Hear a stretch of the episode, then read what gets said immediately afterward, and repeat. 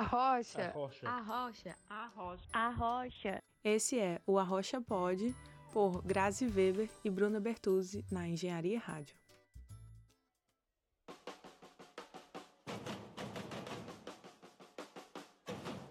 Olá, queridos ouvintes, bem-vindos ao Arrocha, podcast que vai te dar aquele pontapé que te falta para tirar suas ideias do papel. Eu sou a Bruna e estou aqui com a Grazi para conversar com vocês sobre pessoas, gente como a gente, que estão fazendo suas ideias se tornarem realidade. Eu sou a Grazi e esse é o Arrocha Podcast, nosso talk quinzenal. Aqui queremos ser espaço de conversa de forma empática, relaxada e realista. Vem bater um papo com a gente sobre essas ideias, vamos fazer essa troca de experiências e aprendizado. Bora descobrir o ser humano que está por trás daquela ideia.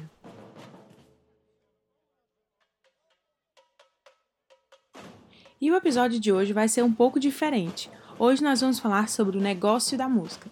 A gente entrevistou três músicos, o Gabriel Pensador, o Diego Lucena e o Mestre Porto. Vem escutar essas entrevistas super interessantes com a gente. Para a primeira entrevista, falamos com o Gabriel Pensador durante o show dele na Queima das Fitas do Porto, sobre suas músicas e o que, que ele pensa dessa indústria.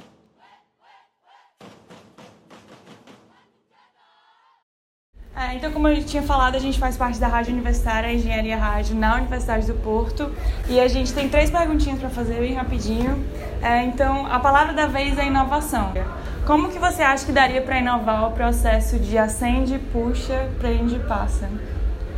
Bom, até nesse processo já existem muitas inovações. Eu, na verdade, não sou especialista. É um assunto que é muito importante para qualquer um no Brasil, principalmente no Rio é, o consumo de drogas, o tráfico de drogas. Então, é, o Brasil está atrasado em relação à legalização, outros países já estão experimentando isso.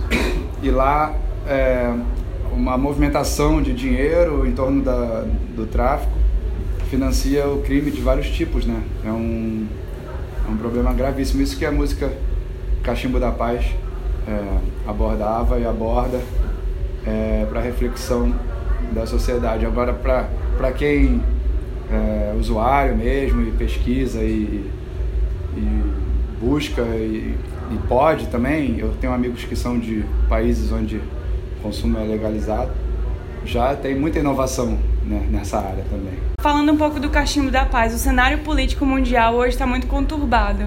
Para quem que você daria o cachimbo da paz hoje em dia e por quê?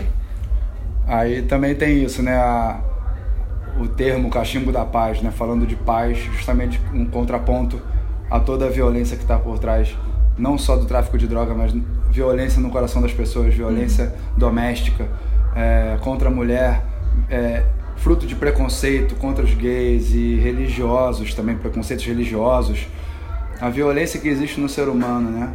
Então, essa, esse termo do cachimbo da paz é, seria para lembrar que todos podemos investir mais em, em rituais de, de comunhão, de, de troca, de saber ouvir, saber entender o outro, de, de se abrir para outras culturas, para outras ideias. Uma coisa que está difícil. No Brasil, me decepcionei muito é, com a população se, se enfrentando demais por causa de política, por causa de políticos que não merecem essa devoção nenhum, é, e as pessoas vestiram a camisa de alguns políticos, cada um de um lado, cada um com suas, suas palavras de ordem, com, muito manipulados e se desrespeitando, se agredindo. Isso aí tá é, só nos atrasando cada vez mais, nos deixando mais vulneráveis a quem quer manipular o poder, a quem quer é, manipular a informação. E não, não tem um, um lado, né? acho que tão, são todos muito parecidos nessas, né, nesses métodos de de explorar o povo. Né? E o povo se, se desunindo só facilita tudo isso. Né? Então a paz seria também pensar em união, pensar em compreensão, é, em debate, conversa. Não é só apatia, é, é sim entendimento. Qual conselho que você daria para pessoas que estão tentando colocar esses sonhos na prática? Ah, olha, tem.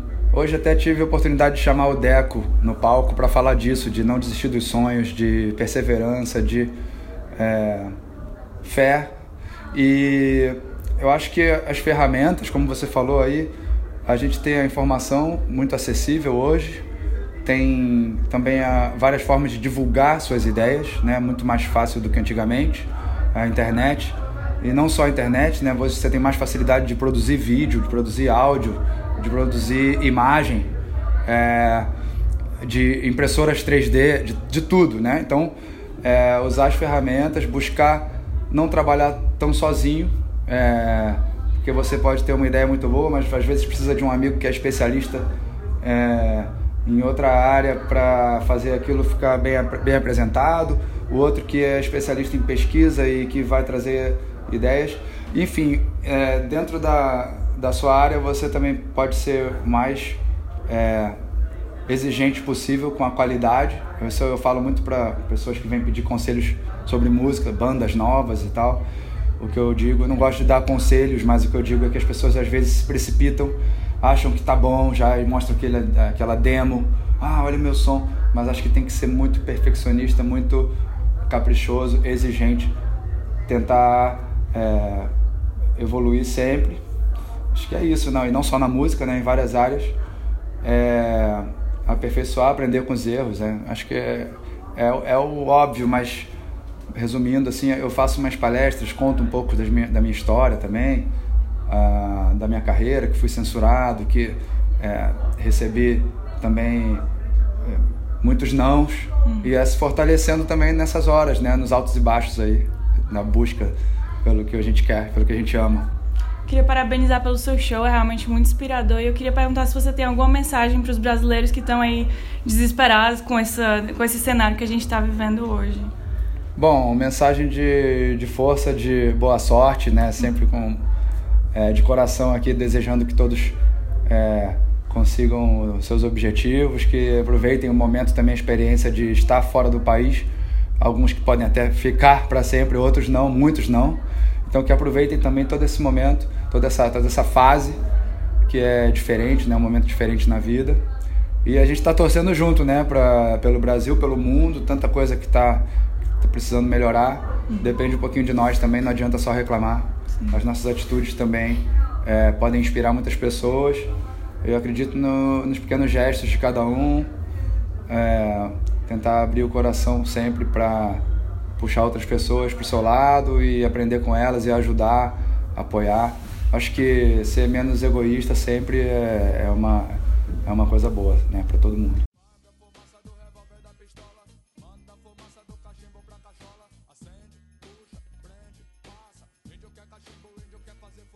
E para essa segunda entrevista, nós falamos com o Mestre Porto. Ele é fundador do projeto social Batucada Radical aqui no Porto, que quer divulgar a música e a cultura brasileira para todo mundo. Quais são os objetivos da Batucada Radical? Como que a Batucada quer ser reconhecida no público de Porto? O objetivo principal da Batucada é integração social, né? integração social através da música. E eh, nós temos um lema que acho que resume, mais ou menos isso, que se chama é, Música para Todos né? E é o que a gente tenta fazer em, em locais é, onde as pessoas não têm acesso, né? Facilitado à música, é, nomeadamente pessoas de terceira idade, jovens com, com risco social, né? Crianças e, e por aí afora. E qualquer, qualquer pessoa pode participar da batucada? Qualquer pessoa deve participar da, da, da, da, batucada, né? A gente, a gente tem uma coisa aqui, por exemplo, nesse núcleo que a gente tem aqui, é, a gente são as pessoas que. Posso falar? Posso pode, pode. Pode falar à vontade. É o pessoal que, de certa forma, tem uma facilidade de, de, mobilidade, né? De poder sair da sua casa e ir num lugar. Mas, na verdade, em, em termos educativos, nós também levamos esse, esse, esse projeto da Batucada em outros lugares onde as pessoas não tenham essa, justamente essa, essa facilidade de, como, de poder. Como que funciona esse projeto socioeducativo com a música? Nós temos, nós temos é, com, nesse, nesse, sistema de, de, música para todos, né? Nós naturalmente temos um, um, um, plano pedagógico, temos uma didática apropriada para cada situação e uh, a gente tem, assim, de certa forma, um certo orgulho de poder trabalhar com todas é, camadas da, da, da, sociedade, com, né, em, em todas as direções. Nós temos o que nós chamamos de núcleos né? Temos diversos núcleos, temos um, um, um núcleo, por exemplo, agora é, é, vigente né, que está rolando ali na, na, no, bairro, no bairro de Vila Deste, né, com, com jovens um, é, de certa forma carenciados. Temos um núcleo de crianças mesmo, a partir do, dos 5 anos até mais ou menos 10 anos de idade. Né. Vamos iniciar agora um projeto com, com, com a terceira idade. Né. Trabalhamos com imigrantes brasileiros e imigrantes estrangeiros. É, vamos re, retomar um, um, uma atividade é, com, com a PPC, que é a Associação de, de é, Portuguesa de Paralisia Cerebral. Né? E temos também um, um trabalho com o Espaço T, que é também com, com jovens com um certo tipo de, de, de carência né? de é, psicomotora, etc, etc e tal. É assim que a gente trabalha, ou seja, a gente trabalha com todo mundo e uma vez né, por, por, por mês ou de dois em dois meses nós tentamos reunir toda. Ah, também com jovens universitários, trabalhamos com Erasmus, ah. né? Trabalhamos muito, já, tivemos vários grupos de Erasmus, hoje mesmo aqui nós temos muitos Erasmus, né? Vindo de, de toda a Europa, não, não, só do Brasil. E aí a gente uma vez por mês reúne todas essa, essa, essa realidade, né? todos esses, essas, essas pessoas num ensaio ou num desfile, tal, todo mundo com a mesma camisa, com o mesmo ideal, com a mesma né, com a mesma cena. Já são 25 anos. 25 Sim, anos de Batucada? 25 anos, é. E a Batucada, ela é uma empresa? Ela é uma, uma empresa de responsabilidade social? A Batucada é uma associação cultural. Né? Nós somos uma associação cultural que tem o seu, o seu corpo diretivo, tem a sua, né, a sua, a sua planilha, tem o seu, as suas regras né, já, já pré-estabelecidas. É uma associação cultural. É, dentro de, dessa associação, é, a, a forma que a gente vai gerindo até hoje é, de autossuficiência, né? Nós não somos uma, uma empresa, que né? o objetivo aqui não é, é não é o lucro, assim, nomeadamente. O objetivo é, o primeiro é o caráter social. Agora, a gente vive de alguma coisa. Do que, que a gente vive? A gente vive das atuações de um grupo que sai dos alunos da, da, da Batucada, que são alunos formados da, aqui dentro, é, para fazer alguma, algumas, né, não todas, atuações remuneradas. A partir dessas atuações, a gente vai gerindo o espaço, vai gerindo é, as roupas que nós precisamos, instrumentos, etc. etc tal, né? Ou seja, até hoje, é, nós, nós funcionamos, funcionamos de uma forma autossuficiente. E você tem algum conselho para dar para as pessoas que querem é, investir na, nessa, não nessa carreira, mas colocar suas ideias para frente no âmbito da música? Assim, da música é, é assim, a, a, música ou a cultura, a arte de, um, de uma forma geral, é, é, um processo de insistência, né? Persistência. É, é a batucada para ter algum tipo de, de reconhecimento ou algum tipo de facilidade demorou muito tempo, né? É, de, de, eu posso lhe afirmar que de cinco anos para cá é que a coisa começou a gente ter né, assim, algum tipo de acesso. E atenção, não é financeiro, assim, é mais facilidade, parcerias, etc., de parceria mais melhores, assim, né? É, demorou, a gente, eu tô aqui é, desde 94, você vê o que, que é. Então, eu acho que o conselho é, é você acreditar no seu sonho, acreditar no, no, seu ideal, tá entendendo? E ir, tá entendendo? E não ficar ouvindo muita historinha dos outros, não, porque os outros adoram botar a história no seu ouvido e, e não é por aí.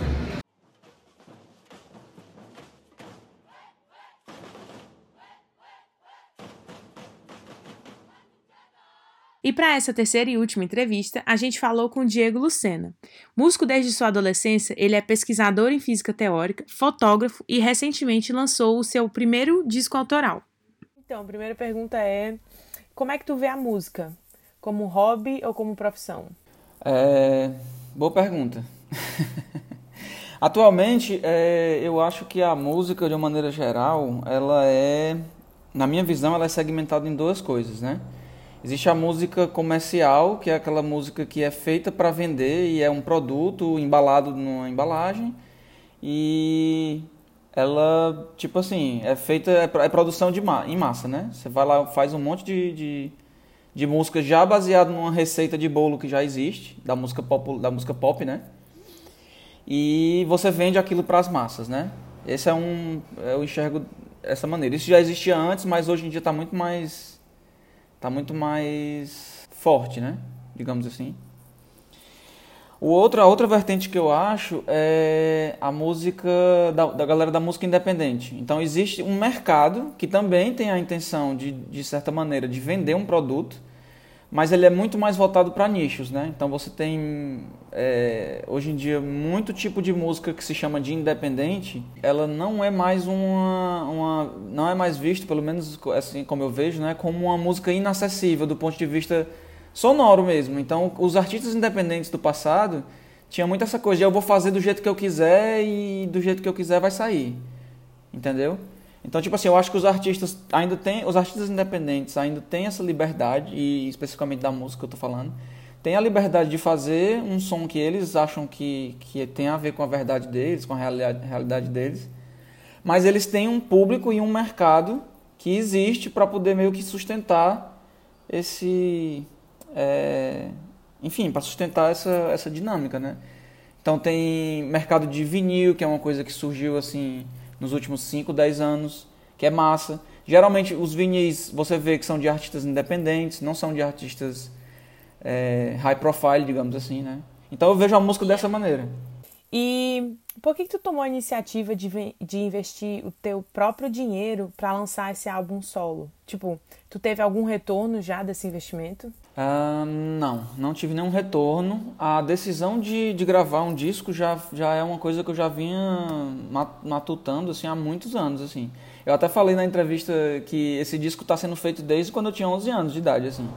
Tipo assim, de todas as músicas que eu escutei na vida, tudo, todas as influências que eu passei, todas as experiências de vida que eu tive, tudo isso foi tipo assim, não teve um fator específico que me motivou mais do que outros. Eu acho que foi só meio que uma vontade que já vinha há muitos anos e que finalmente agora, e eu acho que é o momento massa para ele ter, pra ter saído esse disco. Eu imagino que se ele tivesse saído há 10 anos atrás, ele seria uma coisa completamente diferente. E é isso, assim, não teve nenhum motivo específico e foi essa combinação de coisas. Assim, eu não tive nenhum retorno financeiro desse disco. É, eu não espero ter um retorno financeiro desse material. E é aquela coisa, né? O artista independente faz música e paga para tocar, né? Na maioria dos casos. E eu tenho meu emprego, é, o meu emprego formal, digamos assim, que é, que é a minha fonte de renda principal mas a música ela é mais um hobby mesmo e é mais essa vontade. Eu acho que tem muito essa coisa do fetiche de ter o, material físico, né? Tipo, às vezes o disco é muito assim, ah, é uma música que está no Spotify e tal, e você escuta ali e acabou, ela está numa playlist e tal. Mas o vinil ele te dá, ele te aproxima um pouco do artista, porque você tem a capa, você tem o, o encarte com as letras, com a música. Então é uma obra, uma obra completa mesmo, né? Então acho que a, a a coisa física aproxima o, o é, aproxima o ouvinte, né, ou a pessoa que está consumindo ali de alguma maneira o material, aproxima do, de, de quem está produzindo o material. É quase como se o, o, o, vinil ou o disco, né, essa coisa física, fosse uma representação física da, da arte que é a música, que é um som. Uhum. música é um som e a representação física que você pode tocar, né? Exatamente. Sentir Exatamente seria o CD ou, no caso, o vinil. Que tipo de estratégia tu usou para o lançamento e para a divulgação do teu CD? Eu acho que a internet é o principal hoje em dia, né? É a nossa grande para quem faz música independente ou na verdade para qualquer tipo de arte ou qualquer tipo de empreendimento, né? Eu acho que a internet é o grande é o grande motivo, é, não é motivador, mas ele é o grande canal de comunicação. Principalmente porque ele é um canal ativo, né? Porque eu, eu falo uma coisa e a pessoa que está lá ela pode responder, né? Não é só receber.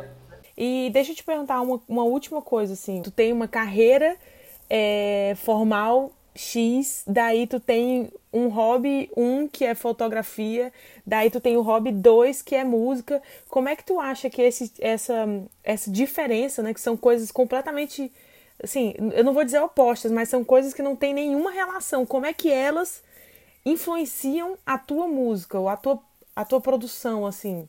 É, eu não sei exatamente como ela influencia, mas eu acho que isso tudo é algo natural, não é algo que eu planejei, que tipo assim, ah, eu vou ter essa carreira acadêmica e logo depois eu vou ter essa carreira, é, sei lá, de fotografia, de, de música.